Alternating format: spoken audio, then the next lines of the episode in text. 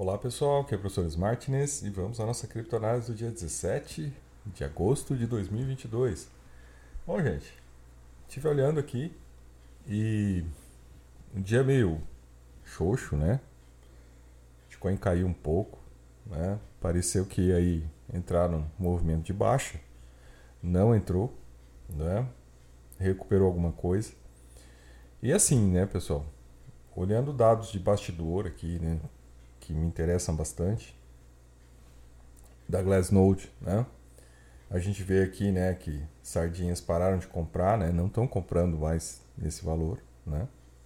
As baleias também estão dando um tempo, mas tem ainda o pessoal, né, da, da classe média do Bitcoin aí comprando, né? O pessoal aí que está aumentando a, a sua participação.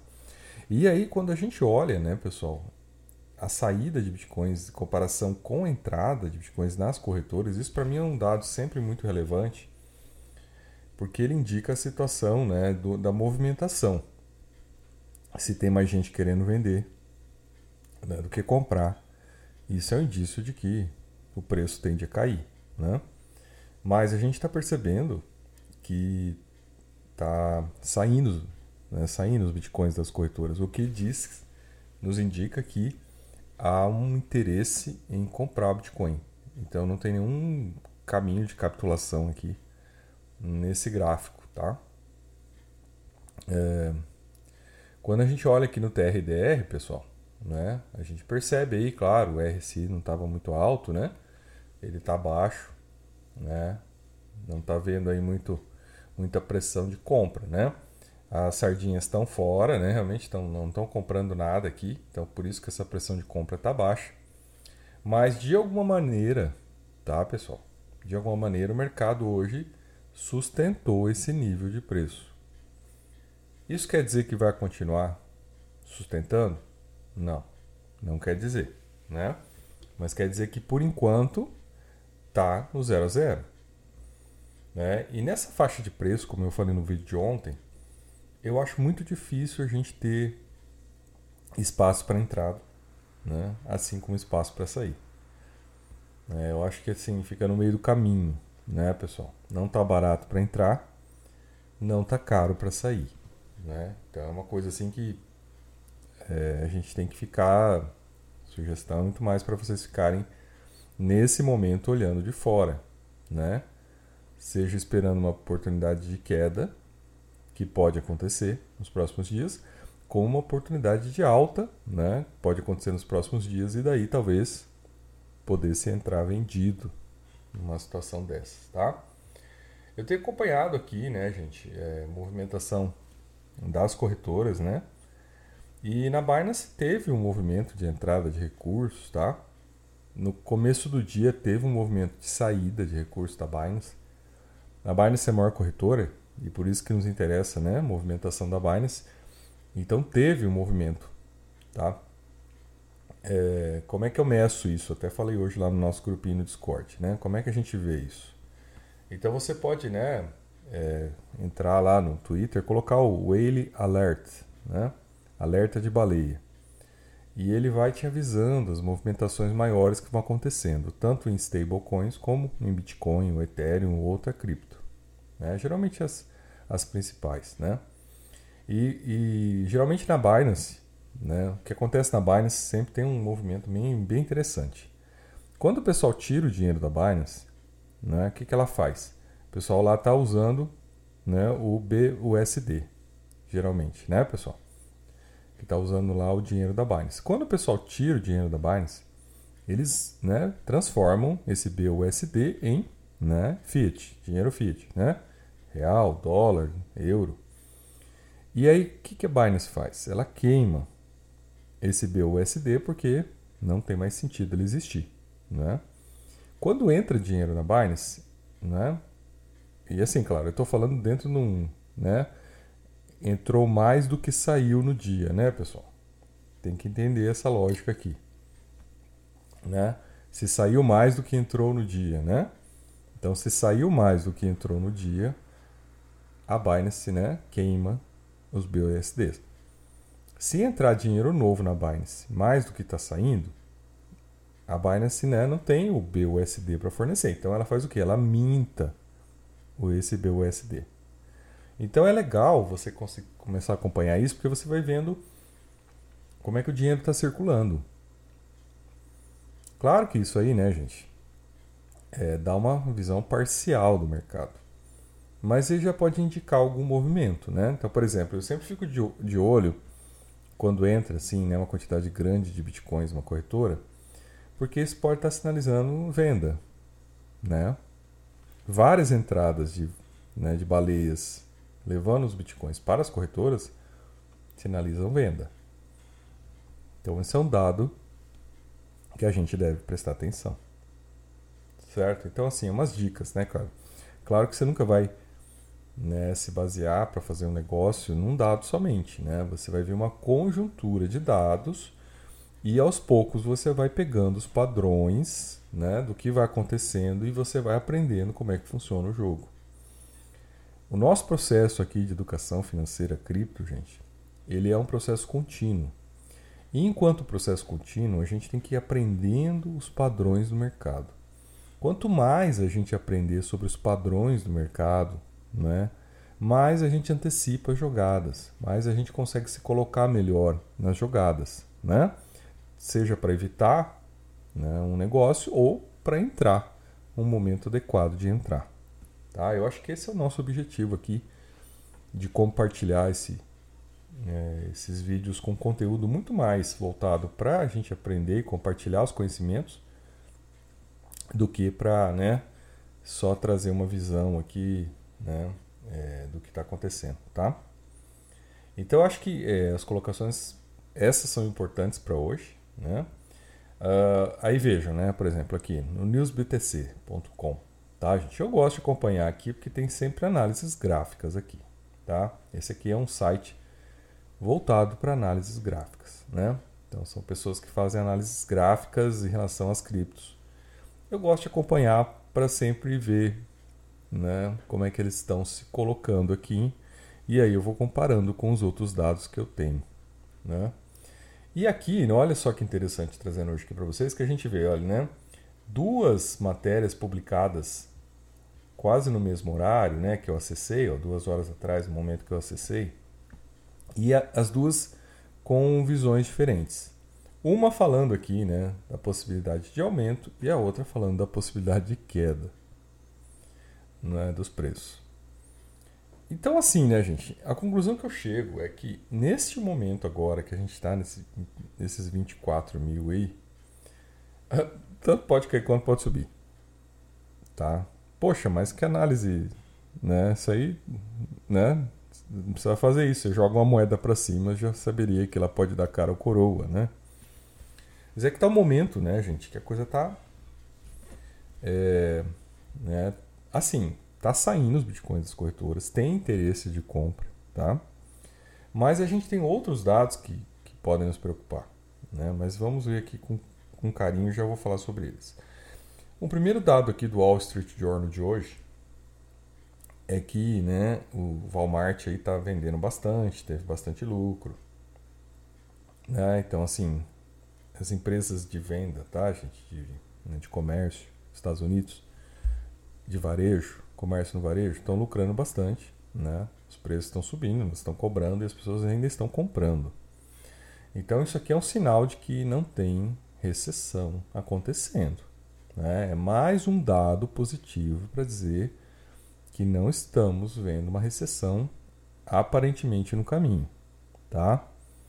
Então esse dado precisa ser colocado porque é interessante a gente pensar, né, pessoal? Porque assim uh, existem dois, dois pontos de vista, né? Tem o ponto de vista do pouso suave da economia, que o, que o Fed vai tentar dosar as coisas para fazer um pouso suave, e você tem o ponto de vista de que o Fed está errado e ponto e vai ter recessão. Né? Uh, eu acho que o ponto de vista já de que o Fed está errado vai ter recessão, ele é falado por quem tem interesse em provocar esse FUD no mercado. Tá? Eu acho que os dados né, é, e o que está sendo feito é numa tentativa de fazer um pouso suave. significa que o Fed vai continuar fazendo política econômica e vai tentar fazer um pouso suave. Ele pode errar? O Elon Musk, por exemplo, que está aqui, né, que está comprando aqui o time do Manchester United agora de futebol, acredita que vai ter uma recessão suave, né, que não vai ser uma recessão pesada. Então é por aí que a gente tem que se basear, tá, pessoal? Eu acho muito complicado é, esses propagadores de, né, de destruição, né? Você pega esses, esses anarco-picaretas, anarco-vigaristas, tá?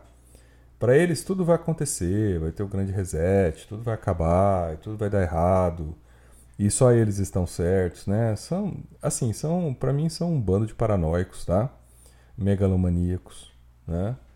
Que querem a destruição de tudo para eles estarem certos, né? Não sei se é por aí, não sei se as sociedades, né? Elas têm que se destruir para dar certo, tá, gente? Eu não, não entendo que é por aí, não. Eu acho que essa visão de mundo, né, apocalíptica, né, é uma visão doentia, tá? Eu acho que as coisas elas, né, prefiro muito olhar mais para o Schumpeter e entender que a, né, que, que as economias, né, que as sociedades, elas vão tendo uma destruição criativa e vão se reorganizando aos poucos e que as coisas assim funcionam melhor, né? E não como esses anarco-vigaristas querem de a coisa vai destruir, eles têm razão e o Bitcoin vai salvar o mundo. Não, não vai salvar o mundo. O Bitcoin não vai salvar o mundo. Né? Bom, notícias aqui, gente, continuando, né? A gente vê aqui que o futuro das ações né, estão estáveis, tá, pessoal? Então, assim, né? É, vários dias subindo, tá, pessoal? É, a preocupação, e essa é uma preocupação justa, né? De ter um pullback. Né, se quiser, né? Tá subindo, subindo, subindo, uma hora cai. E se cair, levar as criptos junto. Porque está subindo, mas as criptos não subiram, né? Elas não estão subindo mesmo que a bolsa, né? Elas subiram, mas subiram menos. Então aqui é toda uma preocupação que isso aconteça, tá, pessoal? Só que assim, né, galera, tem um detalhe que você tem, precisa ter bem em mente, assim, né? Um, se cair o preço das criptos, vai ter gente que vai estar interessada em comprar, né? Então tem isso também, tá, galera? Né? Então, assim, o preço caiu, vai ter gente que vai querer comprar. Né? Então, a, a coisa entra num ciclo, né? e assim, é, no momento, tá, gente? Do jeito que a roda tá girando agora, tá? Salvo o MTGOX, né? É, salvo outras coisas que eu vou falar aqui hoje, fica muito difícil de, de ver, né? uma quebra no mercado nesse momento, tá? Salva é, claro, é isso, um pullback, uma realização no mercado de ações que está subindo vários dias, né? Isso aí realmente pode provocar uma queda, né? fazer as criptos caírem junto, né? Ter uma realização aí de até, sei lá, né, uns 5%. Não vejo que, né, que isso seja impossível, tá? É, mas não tô, não tô achando que vai lá embaixo agora. Tá? Assim, uma realização, o que, que é? 20 mil, 22 mil? Nem acho que volta a 20 mil, tá, pessoal? Posso queimar minha língua aqui. Mas por condições de mercado, de pullback, que é, né? A galera retirar o lucro que ganhou nas ações e ter uma leve corrigida, 5%, não acho algo difícil de acontecer. Né? Ainda mais que amanhã tem divulgação, hoje, né? Tem divulgação dos dados aí da, das minutas, né? Da última reunião do Fed. Isso pode ser utilizado até como, né? O escopo, a justificativa para que tenha esse pullback. Na verdade, é, gente, é realização de lucro, tá? Os caras ganharam um monte e estão vendendo para pegar grana. Então, assim, isso não. É, a gente não pode ser inocente, tá? Eu acho que chega uma hora que a gente tem que saber como a banda toca né? Então isso pode acontecer e pode falar, não, olha, foi o Fed, foi culpa do Fed, né? Então não Fed nada, a galera ganhou um monte de grana aí, tá... Aí cinco, cinco sessões aí subindo, então tá... É, anyway, uma hora vai ter que, vai ter um pullback aí, vai ter uma realização de lucro. Isso aí vai acontecer. A questão é saber o impacto que isso pode ter nas criptos, né? Que aí sim nos interessa. Bom, gente, uma, uma notícia boa, assim, né? Se a gente pode dizer que isso é uma notícia boa, né? Que os golpes de criptografia caíram 65% agora no bear market, né? e a notícia é assim, né? Golpes de criptografia caem 65% depois que noobs crédulos saem do mercado. Investidores de varejo menos crédulos e preços de ativos em queda tornaram o golpe um esforço menos atraente. Mas o tsunami de novos aplicativos DeFi faz os hackers lamberem os lábios. Então, assim, né, gente? Claro que assim, né? Mercado em alta, né? Facilita golpes, né? Mais pessoas entram, não sabem o que estão fazendo, né? É, o mercado subindo, vai chamando gente, e aquela festa, aquele oba-oba, né? Todo mundo vai comprando, tem 20 mil criptos para comprar. O pessoal vai comprando, vai comprando tudo, gente. Então, né? Grande parte aí é golpe. Agora, quando tá no mercado de baixa, né, gente, aí vai ficando só quem tem experiência no mercado, né? Difícil uma pessoa nova querer entrar no mercado de baixa. Ela tá vendo a coisa cair não tem, aquilo não fica atrativo para ela, né? Mas, né, ela quer entrar quando tá lá em cima, já no mercado de alta. Gente, isso é psicologia normal do ser humano, né? É o fomo, né? Ficar de fora, né? Mas quando você tá perdendo, ninguém quer entrar quando é o momento certo, né? O mercado de baixo é o momento certo de entrar, porque é onde você vai conseguir comprar barato, né? E depois vender para esses noobs no mercado de alta. Mas essa é uma notícia boa, né? Então ficam as pessoas mais experientes e os golpes diminuem, né? Isso não quer dizer que a gente não, não tem que prestar atenção no que está acontecendo. Aí, gente, uma coisa que eu falei ontem e eu volto a falar aqui, né? Mineradores de Bitcoin sofrem perdas de mais de um bilhão no segundo trimestre de 2022. Então, assim, né, pessoal, essas, essas empresas mineradoras elas saíram da China e elas foram todas para os Estados Unidos, né? Só que, assim, as condições nos Estados Unidos, custo de máquinas, né? Custo de energia, custo da burocracia, tudo maior que a China, muito maior que a China, né? Mão de obra, tudo. E fizeram investimentos maciços, pegaram dinheiro emprestado, né? E aí o que aconteceu? Fizeram uma projeção, escutando aí esses picaretas aí, tipo, né? O Baleia Sailor, né? O cabeça de prego do Twitter. E, foram se empolgando com esses caras. E foram lá comprando aquele, né? O plan bullshit, aquele mentiroso, né? Mitomaníaco lá de merda. E foram comprando essas ideias malucas, né? De que o preço ia estar tá 100 mil no final do ano, ia estar tá 200 mil no final desse ano, depois 300 e 1 milhão daqui dois anos, entendeu? E aí os caras compraram essas ideias malucas e botaram muito dinheiro nisso, né? Compraram muita, muito maquinário novo. E simplesmente o preço caiu. Né? O preço caiu e. Né? O que, que aconteceu? Né? Estão em dívida. Né? O que eles produzem não vale, a energia está caríssima. Então, né, é isso. E eles continuam vendendo bitcoins, né, pessoal? Então, se a gente pode né, talvez essa pressão de venda que a gente esteja vendo agora, é, que, não, né, que não deixa o preço passar de 24, seja talvez porque né, os mineradores é que estão vendendo a 24. Né? Chega no 24, eles vão lá e desaguam. Chega no 24, eles vão lá e desaguam. Né? Então talvez sejam eles, porque eles tiveram muito prejuízo. Né? É, essa é uma explicação bem plausível de por que, que o Bitcoin tem dificuldade em passar os 24, né? E já está há algum tempo, né? Já está quase um mês aí tentando passar os 24 e não consegue. E talvez por isso, porque os mineradores perderam dinheiro, pessoal. E estão até ameaçados de ir à falência, né? O Crypto Whale publicou hoje é, dizendo que estão ameaçados de ir à falência, né? Então aqui, ó, os, os três maiores mineradores, viu, gente? Marathon, Riot e Core Scientific, tá? Dando perdas de um bilhão de dólares, tá, gente? Então, assim, não é brincadeira, né? Não é brincadeira. É, aí, claro, aí fala dos prejuízos da Coinbase também, né? Que teve prejuízo de um bilhão de dólares, tá, gente? E a MicroStrategy também está com prejuízo de um bilhão de dólares, né? Então vejo que a coisa não está muito bonita, tá, pessoal? Então, assim, é, Aqui eles falam né, da venda tal. Assim, tá, galera? Eu acho que eles vão continuar vendendo, tá? A questão agora é saber né, se o mercado comprador vai ter um impulso para né, comprar e fazer subir. Tá, gente? minha maior preocupação em agosto é MTGOX. Tá? É MTGOX. Que se vier MTGOX, vai lá embaixo. Né?